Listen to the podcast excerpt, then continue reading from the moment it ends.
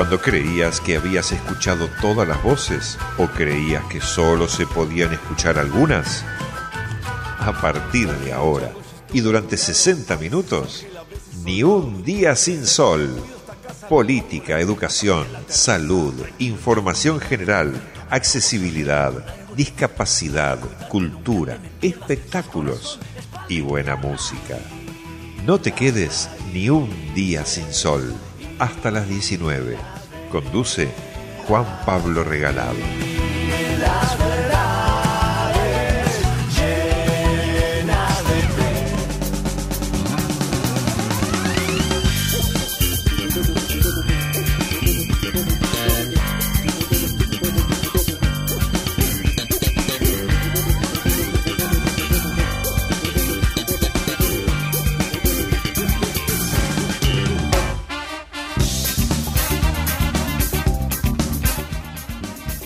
1805, tengan todos ustedes muy, pero muy buenas tardes, bienvenidos al cuarto programa de esta segunda temporada de Ni un día sin sol.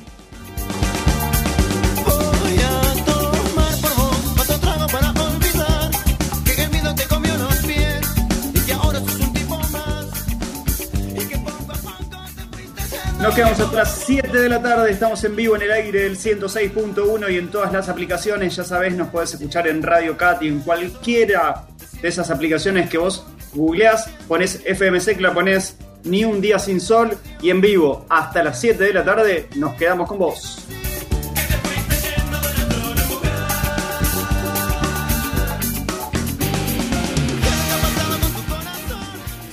En la puesta en el aire nos acompaña Pablo como todos los miércoles en redes sociales y obviamente en la producción de este programa Federico Lorenzo.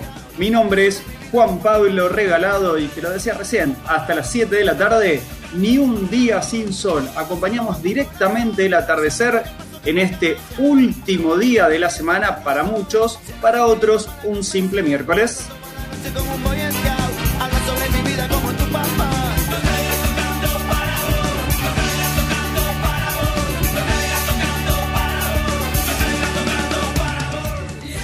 Y quien está tocando para nosotros no solamente son los Cadillacs, porque ya son las 6 y 7 de la tarde, pero antes, presta atención, un separador y cuando regresamos, obviamente hoy abrimos con el señor Javier Erlich, ¿por qué? Porque siempre va al final del programa y como siempre lo dejamos casi afuera, hoy decidimos cambiar y abrir con él.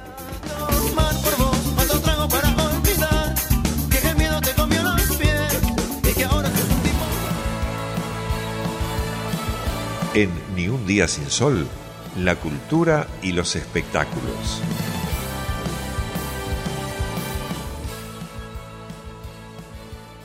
Ahí está Javi Erlich, buenas tardes, ¿cómo estás? ¿Cómo te va, Juan Pablo? Acá andamos, una jueves, un jueves... ¿Cómo estás, amigo? no te escucho. No, un jueves no. Hola, hola, hola, ¿me escuchas bien, Juanpa? Ahora sí, Hola. ahora sí te escucho. ¿Cómo estás vos? Te hago la parabólica acá, me quedo congelado acá para charlar con vos. Bien, muy bien, acá adelantándonos a los estrenos del jueves, la verdad con muchas novedades para charlar, para conversar, así que bueno, a todo trapo acá. Eh, te cuento, tenemos dos estrenos de especial Malvinas que vamos a tener este jueves en Cinear TV, para si querés quedarte en tu casa, no querés llenarte de bichos, quédate en tu casa, quédate ahí, tienes muy buenas opciones para ver, con dos estrenos que se las traen, te cuento. Bueno, ¿y cuáles son esos estrenos, Javi? Mira, tenés, para las 20 horas nosotros también estuvimos. Eh, Mira, cuenta, viste que se hablaron muchísimas películas de Malvinas. Eh, los, chicos, los, niños, los chicos de Malvinas, hay un montón de películas iluminados por el fuego, pero nunca se, los judíos de Malvinas, hay libros también, pero ¿sabes quiénes eh, nunca se hablaron de las mujeres de Malvinas? De las enfermeras que estuvieron atendiendo en Comodoro Rivadavia, si bien no es Malvinas, todos, a todas las personas heridas que llegaban de la contienda del Atlántico Sur, que venían y nunca fueron reconocidas, es más, fueron invisibilizadas en los medios y fueron invisibilizadas también en todo lo que sean reconocimientos. Y le llega tardíamente. Y el director Federico Cipreso le rinde un homenaje volviendo a desandar esos caminos y siendo con tres de las 14 enfermeras que estuvieron cumpliendo servicios y bueno, es una historia entrañable, la verdad, me encantó, así que se va a poder ver por la TV pública por la TV pública, sí, por Arte TV, mejor dicho, mañana a las 20 horas que se llama Nosotros. También estuvimos con Federico, de Federico, guion y dirección de Federico Estefesio, y me parece que es maravilloso, chicos, para poderla tener en cuenta. Y después hacemos de una de las enfermeras, ¿no, Javi? Porque hay una enfermera que la estuve escuchando en algún que otro programa de radio o he leído las notas en los distintos portales donde no solamente es, un documental, pero ella todavía eh, cuenta en primera persona lo que pasó o solamente hay imágenes, hay imágenes históricas. No, muy bueno lo que decimos, no solamente no es, tanto de cabeza parlante, sino que cuentan y ellas vivencian y vuelven a recrear la historia que son a, través de estas enfermeras que son Alicia Reynoso, Estela Morales y Ana Masito. No es todo eh, un bodoque que vos decís, no, es todo archivo y documento histórico, documento histórico, no, sino que esto ellas vivencian después de pasar tantos años que vuelven, después de 37 años de silencio, que vuelven a Marina. Eran tres enfermeras de la Fuerza Aérea, así que bueno, y cuentan cómo pasaron y cómo vivieron y cómo ahora retornan y bueno, su invisibilización en su momento. Así que me parece genial la película. Es Alicia Reynoso, Estela Morales y Ana Masito, la historia de ellas se retoman, eh, Juan Pi. Ah, las estuve escuchando a Reynoso, la había escuchado, pero no sabía si era ella. ¿Y qué más tenemos para este fin de semana largo, para esta Semana Santa? Para esta Semana Santa, después si querés seguir el recorrido, esta película se da el jueves y el sábado, el jueves a las 20, el sábado a las 20, a las 22 es otro. También me gusta hacer el recorrido, ya que tengo doble, por partido doble de Malvinas, que es 1982. Acá sí, ¿qué es? ¿Cómo trataban los medios periodísticos la guerra de Malvinas? Un laburo increíble que este documental se pudo ver en el Festival Internacional de Cine de Mar del Plata y ahora se llega a las pantallas de Cinear TV para que la puedas ver también, que es de Lucas Gallo, que también es otra película extraordinaria para poder ver. La verdad que a mí también me encantó para que puedas disfrutar y todo. Eh, así que es otra película también que realmente a mí me gusta mucho para que puedas disfrutar y que puedas ver y que puedas también ver la gente un poco de aquellos que no vivenciaron el tema de Baldinas, cómo se es y cómo se vivencia y cómo se vive. Eh, hoy te traje todo para estar en tu casa, no sé si te has dado cuenta, Juanpa. Está muy bien, está muy bien porque tengamos en cuenta que mucha gente está saliendo a las rutas, pero también la mejor recomendación es quedarse en casa porque la segunda ola nos está nos va a empezar a pegar fuerte y si nos quedamos todos no se cierra todo tanto, ¿no, Javi?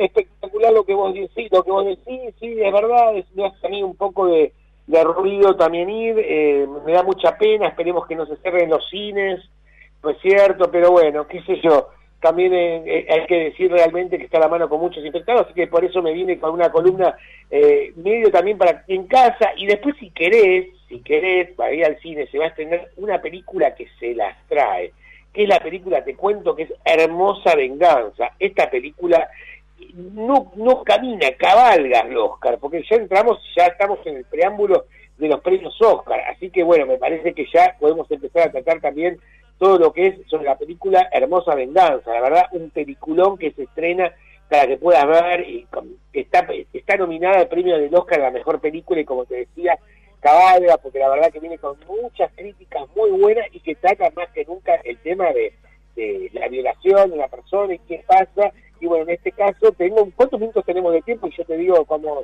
cómo seguimos para que saber cómo regulo mi tiempo, Juanpa. Te iba a decir que tenés un minuto y medio que ya está del otro lado, Caro Masoki, esperando ahí, está esperando eh, en la puerta del micro para poder conversar con nosotros. Y digo, ¿por qué en la puerta del micro vamos a estar conversando de lo difícil que es viajar siendo una persona con discapacidad, si viajas a la costa, si viajas a Rosario, o qué pasa en las terminales de micros? Bueno, si sos usuario de silla de ruedas, así que con ella, ella dice que se queda esperando mientras termina de anotar lo que vos estás diciendo. Buenísimo, yo termino de decirle, ya salimos, premio Cara y Mulligan, se viene y se las trae una actoraza, la actriz inglesa, la rompe en la actuación que después de muchos años, ella no se sabe, abandona la carrera de medicina y bueno, retoma quién la, quién la violó la amiga y que después se, desencadena que murió y no pasó nada, y fue el claustro universitario y denuncia todo el claustro universitario de Estados Unidos. Me parece una película que es increíble, te va a entretener y tiene cambios de actitudes, el personaje la verdad que es impecable la composición que de Cara y Múriga, me parece que también va camino a ganarse el Oscar. De ahí que te la resumí muy poquitito la película, si damos el, también el paso a nuestra compañera. Javier Lig, espero que tengas una excelente semana. Nos reencontramos el próximo miércoles también en la apertura del programa para decir, bueno, ok, empezamos a relajarnos y elegir puntualmente qué es lo que vamos a estar disfrutando miércoles, jueves, viernes, sábado y domingo. Eh, sí, un dato para tener en cuenta, el Gomón sí está cerrado porque por lo menos hasta... No, abrió, abrió, abrió. ¿Abrió nuevamente? Abrió, hubo el presidente, se reorganizaron dijeron no se cierra, con menos funciones, con mucho protocolo.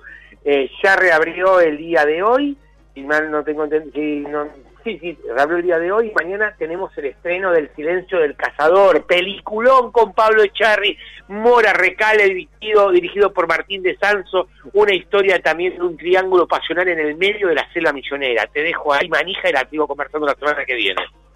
Te mando un abrazo grande. Abrazo inmenso, chau, chau. Javier Erlich con los espectáculos 18-15. Estamos en vivo también en www avellanedahoy.com.ar. Accesibilidad y discapacidad en Ni un día sin sol.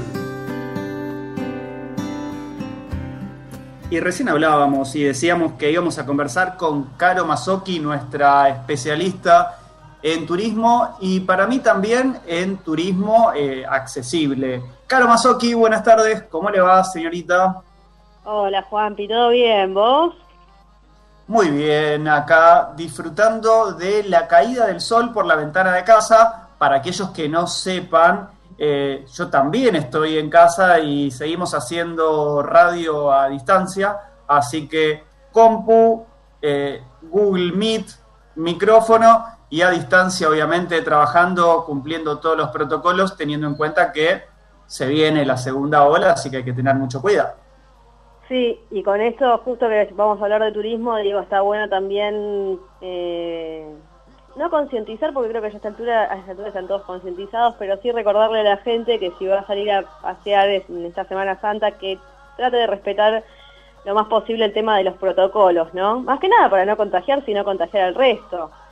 Eh, el distanciamiento social, el barbijo, el alcohol en gel, eh, porque hay bastante expectativa con qué va a pasar con el tema de del pico de contagios eh, en estos cuatro días.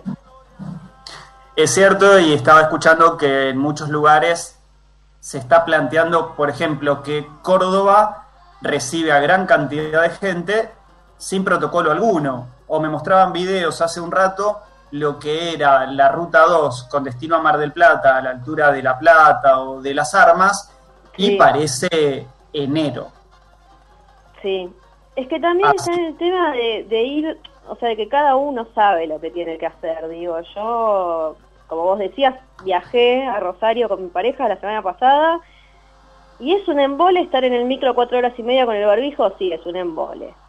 Pero no me lo saqué, ¿entendés? O sea, no me lo saqué, estuve con el alcohol, estuve con el distanciamiento, digo, sí, es molesto, es molesto, uno no está acostumbrado, no está acostumbrado, pero bueno, eh, no es que no podés hacer nada, pero si lo haces, trata de hacerlo de la manera más este, cuidadosa posible. Me parece que ahí está el, punto. Si la vas a hacer, hacela bien, ¿no? Exacto. Sí, porque te terminás jorobando vos y el resto, ese es el problema, pero bueno. Bueno, nada, quería decir eso viajes. Sí. Pero dijiste viajes. Lo mejor que uno... A, a ver, el viaje comienza cuando uno sale de casa, ¿no? Las vacaciones entonces, uno llega a la terminal de retiro o de Lepiane y es un placer llegar si, por ejemplo, sos usuario o usuaria de silla de ruedas, ¿o no? Mm, ponele. no, no, no. Y mira, yo te soy absolutamente sincera. Yo eh, le cuento más que nada a los oyentes, tengo una discapacidad motriz que es de nacimiento, pero yo hasta hace seis años caminaba. Con lo cual yo viajé en micro muchas veces siendo persona con discapacidad, pero no usuaria de silla de ruedas, y he viajado sacando pasajes por el certificado de discapacidad, porque ya el certificado lo tenía, en donde si bien me costaba subir escaleras, me costaba este, manejarme el baño chiquito de un micro, me costaban un montón de cosas, lo podía hacer con más esfuerzo físico, con riesgo de caerme, con un montón de cuestiones, pero lo podía hacer. Entonces, viajé en esas condiciones. Yo te soy sincera, cuando empecé a hacer usuario de silla de ruedas, empecé a movilizarme en avión. porque el micro me parecía bastante complicado.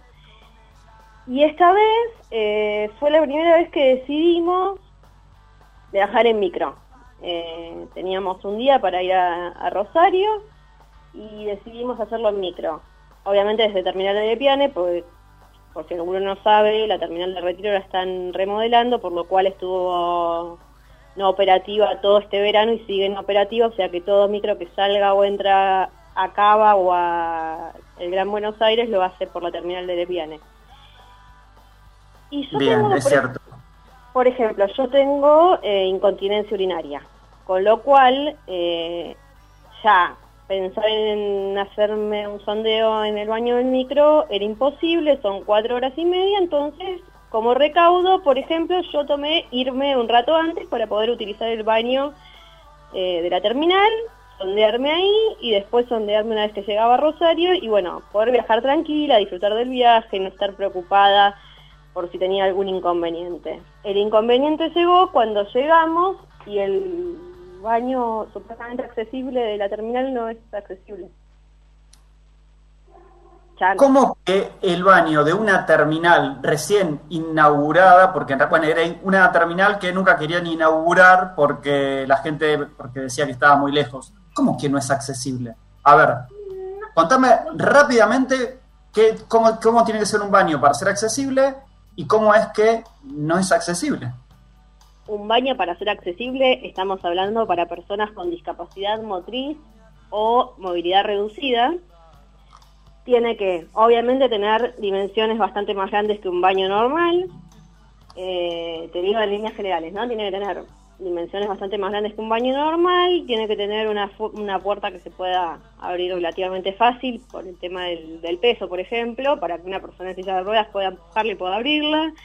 Eh, tiene que tener un inodoro que a los costados tenga un barral fijo y el otro barral movible para poder, o los dos movibles tiene a veces, para poder ubicar correctamente la silla de ruedas, poder hacer la transferencia de la silla al inodoro y luego del inodoro a la silla, pero además en el medio necesita eh, bajarte, por ejemplo, los pantalones y la ropa interior, con lo cual necesitas agarrarte muchas veces para poder hacer este movimiento parada, con lo cual necesitas los barrales, necesitas que tengas una determinada distancia de tu cuerpo, porque si no tenés que ser elastic más o menos para llegar al barral.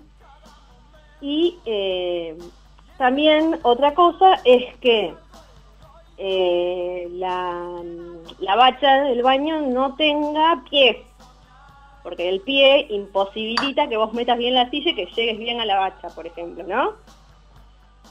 sí, como si fuera, para que la gente entienda, como si fuera una mesa común donde uno puede ir rodando hacia abajo y quedar muy cerquita de la bacha. Decime que...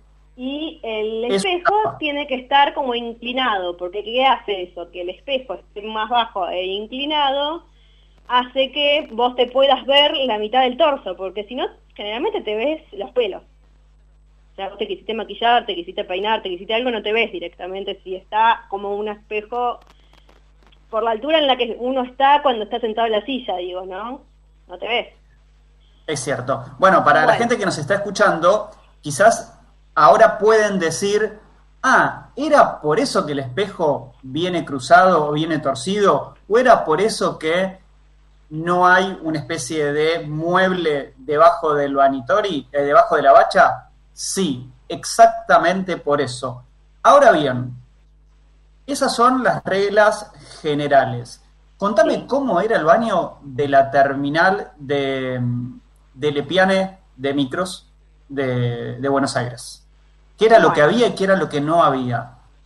A ver, era grande, era grande. Tenía el cartel que era para prioridad para personas con discapacidad, hasta ahí vamos bárbaro. Pude entrar, pude entrar, la puerta se podía abrirlo más bien. Después, el inodoro no tenía los barrales de los costados. Claro. Ni fijos ni móviles, no tenía los barrales directamente. Le decimos a la gente que eso tiene que ver con la seguridad de la persona que está en silla. Por ende, es imposible transferirse si no están esos barriles de seguridad. Eh, si estás solo, es imposible. Y si estás acompañado por alguna persona que viaja con vos y te asiste, Pongámosle que es posible, pero es peligroso. Porque por ahí con mucha buena voluntad te ayuda a transferirte, qué sé yo, y en el medio te pegaste una resbalada, te lastimaste, encima de que te lastimaste no pudiste viajar porque terminaste lastimado, digo, innecesariamente, porque uno se supone que había tomado todos los recaudos para poder disfrutar del viaje, ¿no? Eh, Estamos conversando con Caro Mazzocchi, nuestra especialista en turismo accesible, y, que nos, nos está contando acerca de qué es lo que sucede en la terminal de, de Lepiane si llegas a ser usuario de silla de ruedas. ¿Y pudiste resolverlo, Caro? Y después el espejo brilló por su ausencia directamente, no es que estaba sin inclinar. Muchas veces sucede que está el espejo y está sin inclinar, por eso yo te decía, se te ven los pelos de arriba de la cabeza.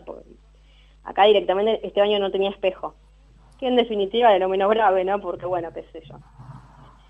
Eh, a ver, lo pude solucionar, sí, porque yo tengo un tipo de sonda que es de una marca que se llama Coloplast, Argentina, en este caso, eh, que como para hacértelo gráficamente sería un... ¿Viste alguna vez una máscara de pestañas, un rímel de mujer? Ah, un rímel sí. de quien quiere usarlo en realidad. Bueno, el tamaño es como eso y la forma es como eso. Vos lo desenroscás, lo abrís, y viene el catéter y alrededor todo envuelto una, una bolsa plástica transparente. Vos desenroscás esa bolsa plástica transparente y la punta del catéter está inserta dentro de la bolsa.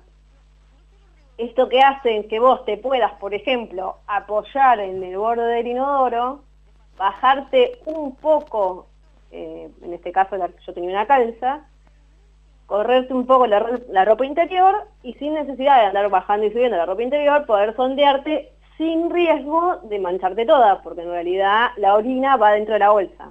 O sea, no, no corres el riesgo de que la orina te termine manchando eh, o la pierna o la calza o todo esto. De esa manera, porque yo tenía esa, ese tipo de sonda dentro de la cartera, es que pude solucionarlo, digamos. Otra manera de solucionarlo hubiera sido no ir al baño, pero la verdad que hubiera viajado recontra incómoda. No, pero por supuesto.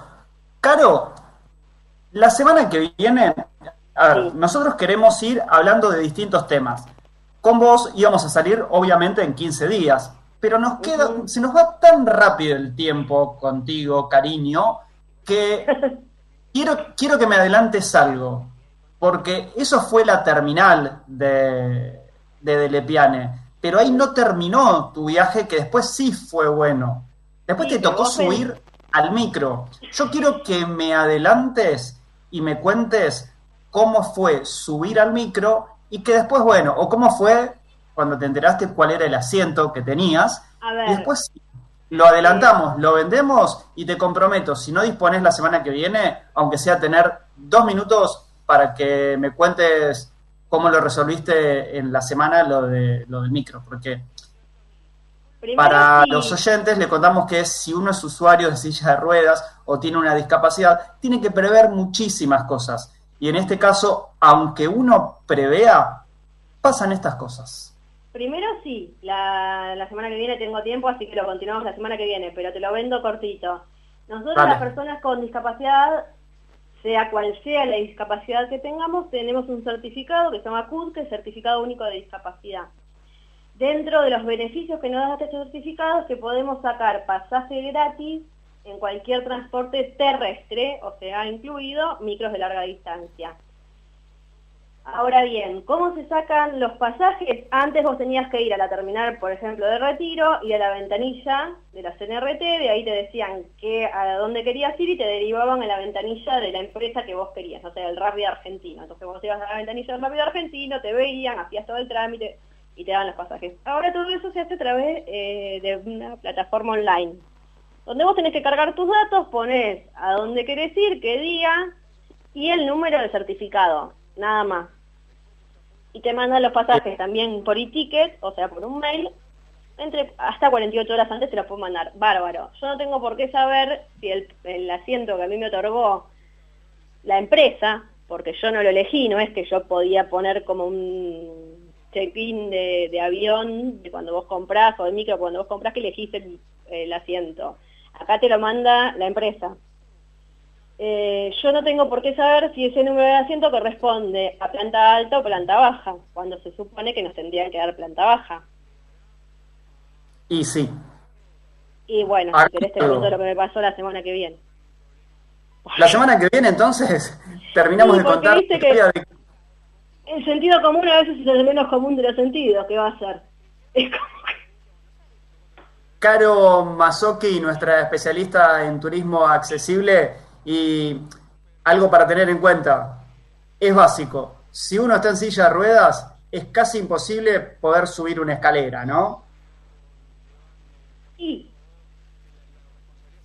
Te la dejamos picando. Gente, la escuchan nuevamente la próxima semana. Caro, un besote grande. Dale, besote, chao, chao. Estamos en vivo hasta las 7 de la tarde. No te quedes ni un día sin sol hasta las 19.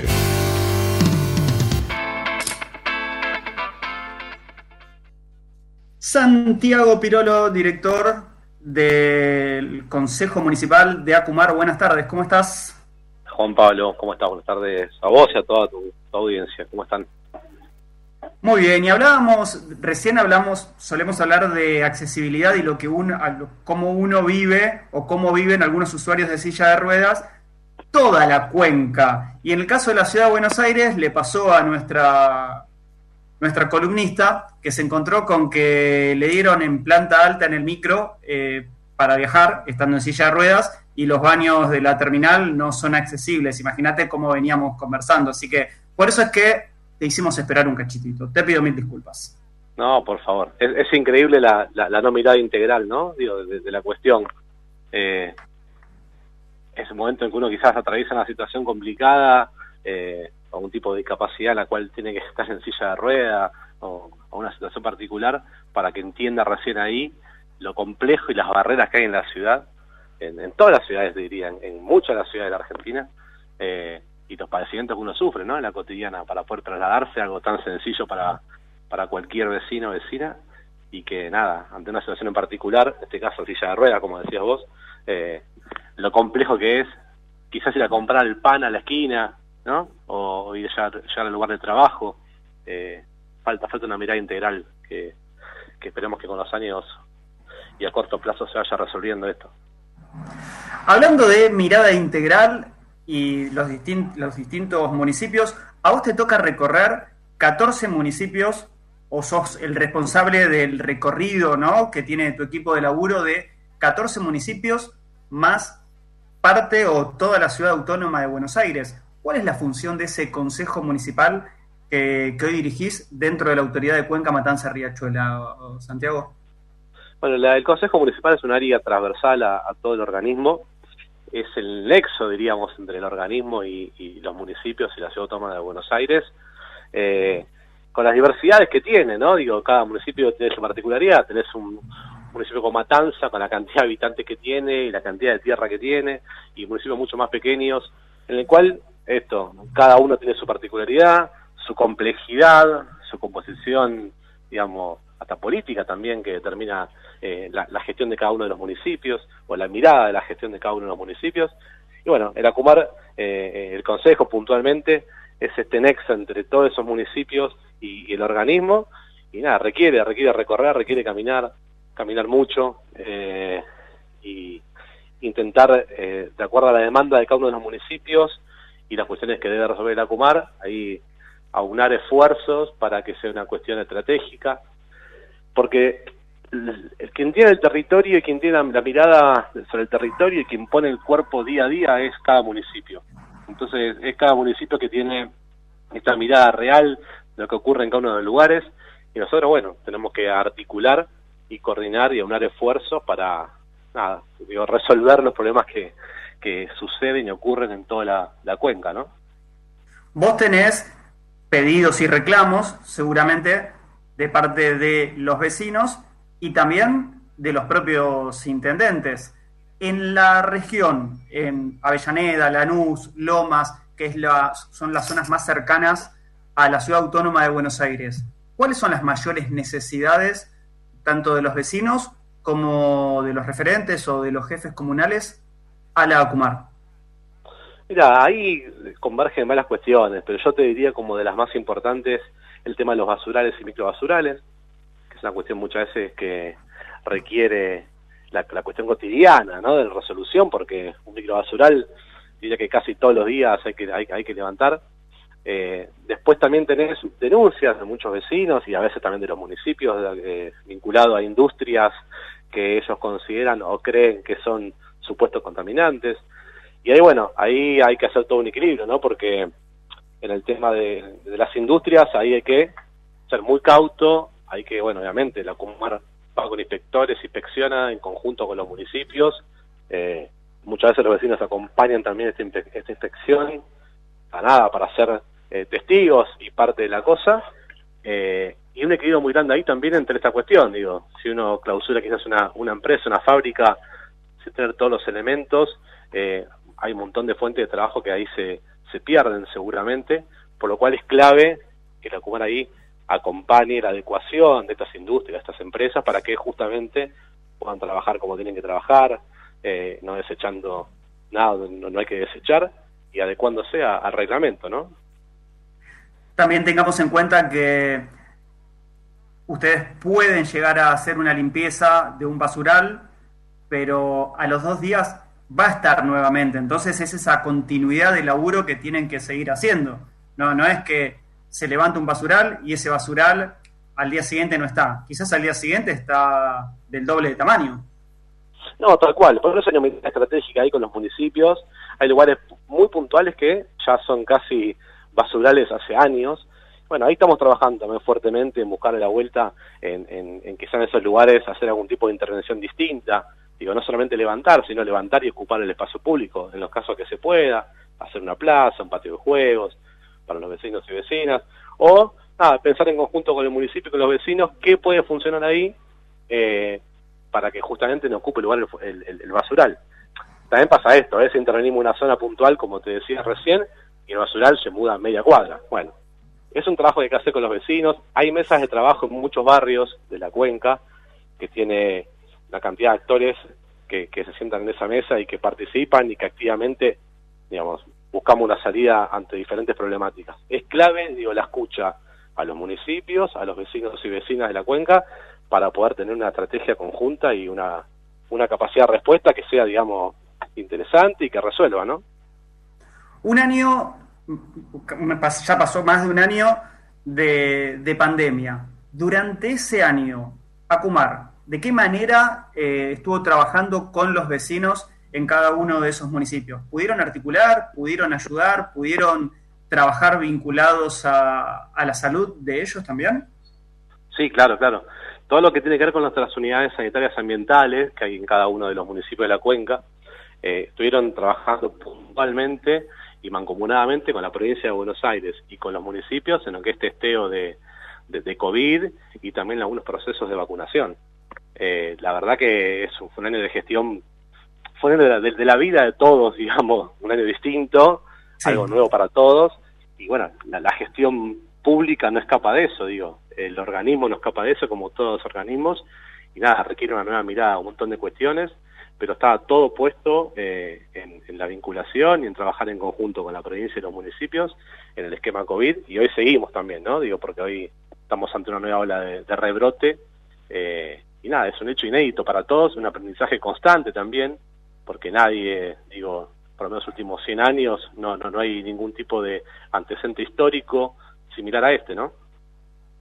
Estamos conversando con Santiago Pirolo, él es el director del Consejo Municipal de la Autoridad de Cuenca Matanza Riachuelo de la Cumar. Santiago, ¿hay algo que no te haya preguntado y que me digas, de esto debemos hablar o que nos quedó ahí dando vueltas en esta breve charla que antes que nada te voy a comprometer a seguir conversando y a seguir hablando de lo que van haciendo dentro de cada municipio? Mira, la, temática, viste, es que es constante y, va variando todo el tiempo, así que digo, nada, vamos a tener nuevos temas para conversar seguramente y, te agradezco, te agradezco mucho el contacto y nada, cuando quieran estamos aquí para conversar. 18.39 estamos en vivo a través de FM Secla y www.avellanedahoy.com.ar. Santiago Pirolo, muchas gracias por este contacto con nosotros. Gracias a ustedes, un abrazo. Un abrazo grande. Quédate en vivo, estamos hasta las 7 de la tarde.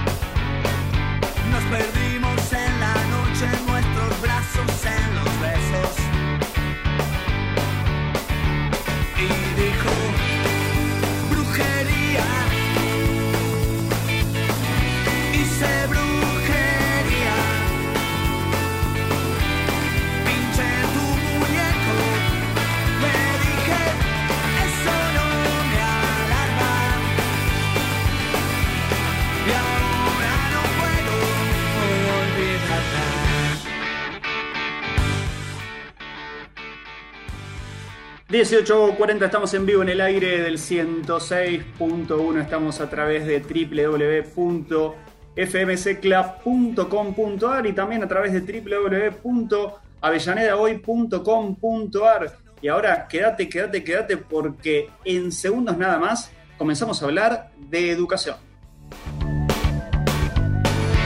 Una noche como aquella donde tropecé con ella a orillas del mar. Puse velas, paño rojo, crucifijo, de ajo. Y entonces, brujería. La educación, ni un día sin sol. 41 minutos pasaron de las 6 de la tarde y siempre nos gusta hablar de educación. Nos gusta hablar de educación a través de www.universidadesoy.com.ar y nos gusta hablar de educación también de manera, en estos momentos telefónica o también de manera presencial. Y por eso teníamos ganas de hablar con Daniel Gali, él es el rector de la Universidad Provincial de Seiza, a 10 años ya de la, de la creación y ya poquito tiempo de la normalización, pero obviamente que con él vamos a estar hablando de eso y de algún otro tema. Rector, ¿cómo le va? Buenas tardes. Juan Pablo Regalado lo saluda. ¿Cómo está? Gracias por, por este contacto con nosotros. Hola, buenas tardes Juan Pablo y a toda tu audiencia. Eh, bueno, espero que estén bien. Gracias por supuesto, y gracias a usted por atendernos. No, está bien, gracias a ustedes. La universidad cumplió ya más de 10 años de la, de la creación, pero no tanto tiempo de, la normalización que, que le tocó a usted llevar adelante, eh, por lo menos en esta última etapa. ¿Cómo viven estos 10 años de universidad y estos años suyos de gestión? Bueno, eh, Juan Pablo, va a cumplir 10 años el 8 de noviembre de este año, ¿no es cierto?, De- desde su creación. Va a ser el aniversario, digamos, número 10, en noviembre del 2021. Y sí, eh, después, eh, eh, en este mes estamos cumpliendo dos años de la normalización. Pero vos sabes muy bien, la normalización institucional implica todo un proceso de orientado a los claustros, de institucionalización, que termina este, consolidando lo que es la autonomía de una universidad pública con el cogobierno de esos claustros, Consejo Superior, Asamblea. Bueno, y la UPE tiene un gobierno tripartito con los tres claustros, eh, estudiantes, docentes y no docentes, que es el personal administrativo. Pero como decimos siempre, ¿no? Es decir, la creación, eh, el espíritu cuando alguien crea una universidad, en este caso que tiene que ver con la Intendencia Granados, la Cámara de, Diputados que tomó la decisión de crear una universidad pública en su momento a través de Dulce Granados, fue la, la autora del proyecto.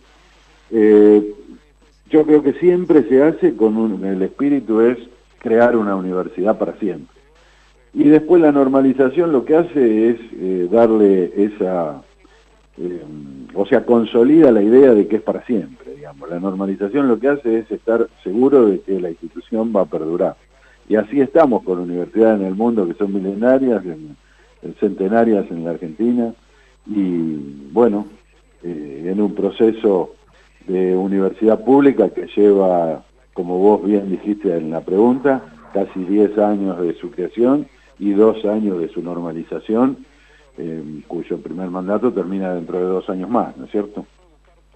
Así es. Están emplazados a tres kilómetros del Aeropuerto Internacional de Ceiza y es una universidad con fuerte arraigo en carreras vinculadas a, a lo aeronáutico. ¿Cómo, ¿Cómo fue este año de pandemia para los estudiantes, para los docentes y para el claustro obviamente no docente poder llevar adelante una gestión diferente, distinta en una universidad también que obviamente la mayoría estaba acostumbrado a hacer todo de manera presencial. Sí, sí, sí, por supuesto. Bueno, me estás haciendo dos preguntas en una. lo primero que te digo es sí, exactamente, estamos en, el barrio 1 de Ceiza, que es la bajada previa al aeropuerto, digamos, ¿no? para que la gente se ubique. Eh, y sí, tenemos carreras eh, vinculada con la licenciatura en gestión aeroportuaria, es la que vos te haces, eh, referencia, pero también es cierto que están las de logística, comercio internacional, turismo, higiene y seguridad, software. Son 14 carreras entre licenciaturas y tecnicaturas, todas muy orientadas a lo que es la producción y el trabajo. Em, conforme lo que la pregunta anterior, cuando veníamos hablando de la creación y la normalización de una universidad, en este caso una universidad provincial, pública, que como vos sabés, las universidades provinciales se crean casi siempre para tener más proximidad territorial, digamos, con, justamente con los sectores de la producción y del trabajo. No te nombré que teníamos ni derecho, ni ciencias económicas, ni ingeniería. Estamos hablando de carreras que están muy vinculadas al polo productivo en donde está inserta la, institución. Hoy la universidad tiene 6.000 alumnos, este año han ingresado 1.800 eh, para todas estas 14 carreras que, te citaba antes, como vos sabés, de un perfil eh, muy popular, el 95% de los alumnos que se inscriben son primera generación de universitarios, el 50% es oriundo de Seiza y el otro 50% se distribuye entre las localidades vecinas, ¿no? Ya se van Echeverría, Loma de Zamora, La Matanza. Por la ruta 6 se llega hasta La Plata, por hay gente de Cava, eh, digamos, es una universidad que tiene mucha presencia en el territorio. Y la segunda cosa que me decías vos es cómo estamos llevando adelante este, este momento actual que por supuesto no es, no es nada simple porque vos, Juan Pablo, lo planteabas muy bien. Son el, el contrato social era con carreras presenciales, como de hecho lo fue para el casi el 95% de las carreras en la Argentina, eh, los alumnos se han anotado para carreras presenciales. ¿Vos te imaginás un ministro de Educación en marzo del año pasado que se le hubiese ocurrido decir a partir de la semana que viene todas las universidades empiezan virtual. ¿Te imaginás un escándalo? Los rectores volviéndonos locos, los gremios docentes, los estudiantes, los alumnos, bueno, todo el mundo este, con un gran problema. Sin embargo, el sistema universitario en general pudo darle curso, pudo darle cabida y contención a los millones de alumnos eh, a través de este sistema virtual. La UPE en particular logró tener la universidad abierta de manera virtual cuando las puertas físicamente estaban cerradas por el ASPO, la DISPO, el COVID, la pandemia, etcétera, eh, logrando que ningún alumno pierda la posibilidad de estudiar. Y así fue, así fue.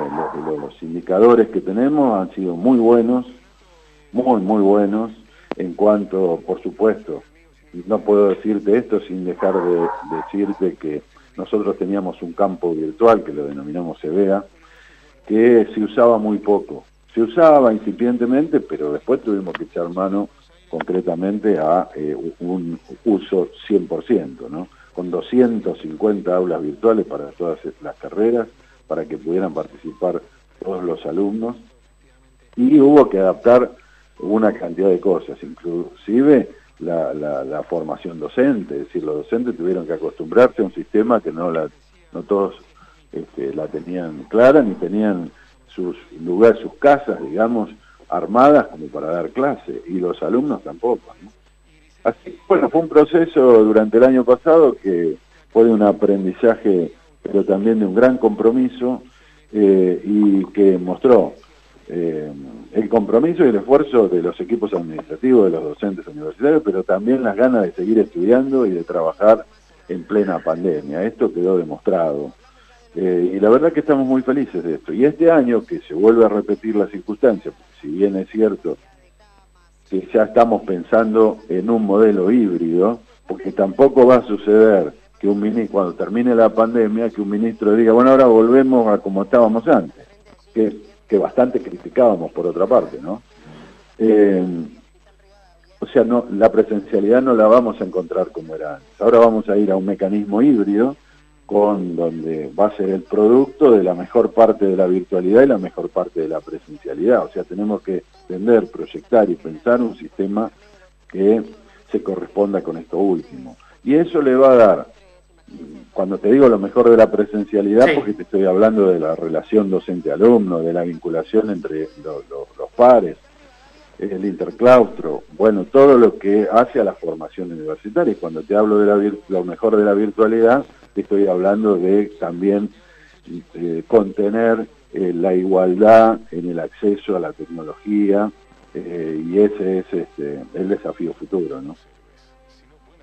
Rector Daniel Gali, ya nos estamos quedando muy, pero muy cortitos de tiempo. El compromiso de seguir hablando de manera virtual, seguramente todo este año vamos a seguir haciendo notas de manera telefónica, cuando ande cerca de la Ciudad Autónoma de Buenos Aires. Obviamente, si tenemos la posibilidad de hacer algo en vivo, lo vamos a, convocar y lo vamos a invitar. Y el agradecimiento de permitirnos charlar un ratito nada más con nosotros y obviamente siempre de leernos a través de nuestro portal de noticias Universidades Hoy. Gracias, pero muchísimas gracias por, por este contacto con nosotros. Gracias a vos, Juan Pablo, sabés que lo sigo en ese medio y bueno, siempre es grato que hablar de educación y que el tema educativo esté en el temario de, los medios de comunicación. Así que te felicito por eso, te agradezco también como parte del sistema educativo argentino y por supuesto contá con nosotros este, para lo que haga falta, para juntarnos presencialmente o virtualmente como podamos y como nos deje esta pandemia. Gracias y te mando un abrazo y a tu audiencia. Un abrazo grande, gracias por este contacto. Hasta las 19, Juan Pablo Regalado hace Ni un día sin sol. Ocho minutos faltan para las 7 de la tarde y nos vamos de Seiza directamente a Río Negro. Juan Carlos de Loello, rector de la Universidad Nacional de Río Negro, gracias por este contacto. Buenas tardes, ¿cómo le va? ¿Qué tal? Buenas tardes. ¿Cómo están? Muy bien, ¿usted? Bien, bien plenario del CIN asumió como vicepresidente de una de las comisiones también importantes e interesantes dentro del Consejo Interuniversitario. Sí, volví a asumir una posición en el Comité Ejecutivo en, en, la Comisión de Ciencia Técnica y Arte, que, por lo cual ya he transitado en el pasado como vicepresidente y presidente en, en varias oportunidades seguramente en virtud de mis conocimientos sobre el área técnica, ya que eh, soy uno de los rectores eh, que está especializado en temas de investigación científica, desarrollo tecnológico e innovación. Y hablando vinculado obviamente a esa comisión, ¿cómo está posicionada hoy la Universidad Nacional de Río Negro? Porque quizás llega muchísima información a los medios en general vinculado al trabajo que vienen realizando también en forma conjunta con otras universidades, dándole respuesta a la comunidad del Bolsón, de Bariloche, pero a nivel ciencia y técnica, ¿cómo está parada hoy o cómo está situada la universidad? Bueno, la universidad tiene tan solo 12 años de vida académica. Ocupamos la posición novena en el ranking CIMAGO de publicaciones científicas registradas en el, en el, en el, en el sitio Scopus. Quiere decir que de un total de 57 universidades nacionales, más las universidades provinciales y también medio centenar de universidades privadas, o sea, estamos hablando de más de un centenar de instituciones universitarias, ocupar la posición novena en publicaciones científicas en revistas internacionales con referato nos llena de orgullo, eso quiere decir que estamos bien en ese plano. Tenemos tres unidades ejecutoras de doble dependencia con el CONICET, una en General Roca que se ocupa de temas de paleobiología y geología, entre otras actividades están muy, muy vinculados a todo el proceso de explotación hidrocarburífera, ¿no? Y con muchos, muchos convenios con las empresas del sector eh, petrolero. Contamos con equipamientos muy sofisticados como microscopio electrónico de barrido, que conjuntamente con el Centro Atómico Bariloche somos los únicos que lo tenemos en todo el sur argentino. Después tenemos en Bariloche tenemos dos unidades ejecutoras, una que se ocupa de los diversidad cultural y procesos de cambio, que entre otras cosas estudia, de todo lo que refiere a, los pueblos indígenas, Tehuelche, Mapuche, etcétera, y después tenemos otro instituto que se ocupa de los temas de recursos naturales y diversidad, eh, ¿no? Este, este, último es presidido por el doctor Lucas Garibaldi, que fue premio Bernardo Usay en el 2018 y premio Bungibor en el 2019. Finalmente tenemos un cuarto centro con el CONICET de investigación y transferencia de tecnología en el área de alimentos que comprende tres nodos. Uno en Villa Regina, en donde tenemos una planta piloto de alimentos sociales, otro en Chuelechuel, en donde tenemos nuestra carrera y la investigación en medicina veterinaria, y otro en Viedma que está vinculado a la estación experimental del INTA. Es decir, eso es lo que estamos haciendo en términos institucionales en, investigación. Tienen estudiantes, obviamente, alrededor de toda la provincia. ¿Qué cantidad de estudiantes tienen hoy? Y teniendo en cuenta que vivimos un año de pandemia, ¿cómo, cómo pudieron resolverlo eh, la llegada o cómo, pudieron transferir esos conocimientos a los estudiantes que estaban acostumbrados a, acercarse a cada una de las sedes y tuvieron que resolverlo de manera, con una manera tecnológica. Bueno, el hecho de que ser una universidad eh, distribuida en el amplio territorio provincial, nosotros tenemos tres sedes con una relación equilibrada de estudiantes, un tercio en cada una de las sedes, una en la costa atlántica, otra en, la cordillera, hacia a mil kilómetros de distancia de estos dos vértices de un triángulo que el tercer vértice es en el alto valle del Río Negro. La universidad nació desde los orígenes con un sistema de educación a distancia. Yo fui director de la Universidad Virtual de Quilmes, de la VQ, que a principios del 2000 fue la primera universidad estatal que comenzó a desarrollar programas de educación virtual. Así que tenía una experiencia previa en, la materia y esa, esa impronta de la educación virtual ya fue incorporada a nuestra universidad que por su caracterización de dispersión geográfica, la modalidad de los estudios este, mediados por las tecnologías de la información es clave porque hace al logro de sinergias y vinculación intersedes. Es decir, un buen profesor en economía de la energía en Bariloche puede dar también cursos de economía de la energía para los que hacen geología y que atienden, como dije antes, el sector petrolero, por ejemplo. Así que cuando el 16 de marzo del año pasado se suspendieron las clases presenciales, nosotros rápidamente pusimos en marcha que ya lo teníamos con carrera, nosotros tenemos ciclos de complementación para la formación de profesores de enseñanza media en toda la provincia de Río Negro de manera virtual y contábamos con aulas virtuales que eran de uso voluntario por parte de los docentes. Cuando entramos a la ASPO el 20 de marzo del año pasado, ya habíamos tenido al menos una semana de clase. Eso fue una, una ventaja de clases presenciales. Eso fue una ventaja corta, pero ventaja al fin, que no la van a tener los estudiantes de este de esta corte 2021. De modo tal que nosotros nos acomodamos rápidamente a la modalidad de, la enseñanza remota, eh, más aún mientras otras instituciones estaban pensando cómo reaccionar, nosotros ya habíamos reaccionado por estas capacidades previas que habíamos desarrollado. Nuestro sistema de educación a distancia ya estaba acreditado por CONIAU en cuanto a la certificación de calidad.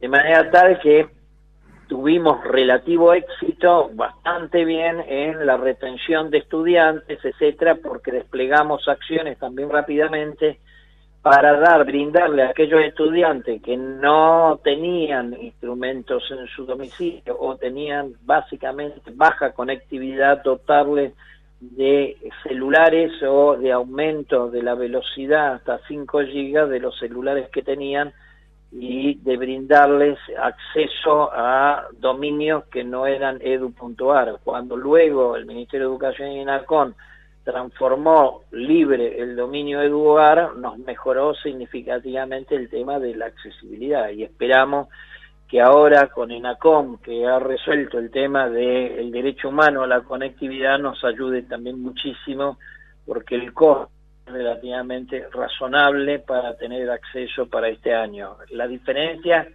del año pasado con este es que el año pasado, en noviembre y diciembre, pudimos hacer las prácticas que se habían suspendido, o sea, las prácticas de laboratorio, clínicas odontológicas, clínicas en el hospital, escuela de veterinaria, trabajo de campo en geología, trabajo de campo en, en agronomía, en agroecología o en, en producción animal y eso se comenzaron a hacer en noviembre, diciembre y también parte de enero, en, en, febrero, con lo cual hemos recuperado gran parte de lo que se canceló el año pasado, que no se podía dictar de manera virtual. Igualmente mejoramos muchísimo todos los los modelos de simulación de prácticas en ingeniería de alimentos, etcétera, eso hemos mejorado muchísimo que no teníamos era el software sobre eh, eh, simulación de procesos, sobre todo para carreras de ingeniería, ¿no?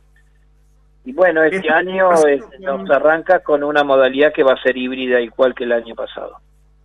Justamente estaba diciendo que estábamos conversando con Juan Carlos del Bello, él es el rector de la Universidad Nacional de Río Negro, y le iba a preguntar si me podía responder brevemente cómo iban a comenzar este año y me decía que de manera híbrida, en un 70-30, 50-50, ¿de qué manera van a comenzar este, este 2021? Nosotros, nosotros ya empezamos las clases, empezamos el curso de nivelación, de iniciación a los estudios universitarios el mes de febrero, hemos colaborado con la provincia para la terminalidad del secundario y el 9 de marzo empezamos las clases.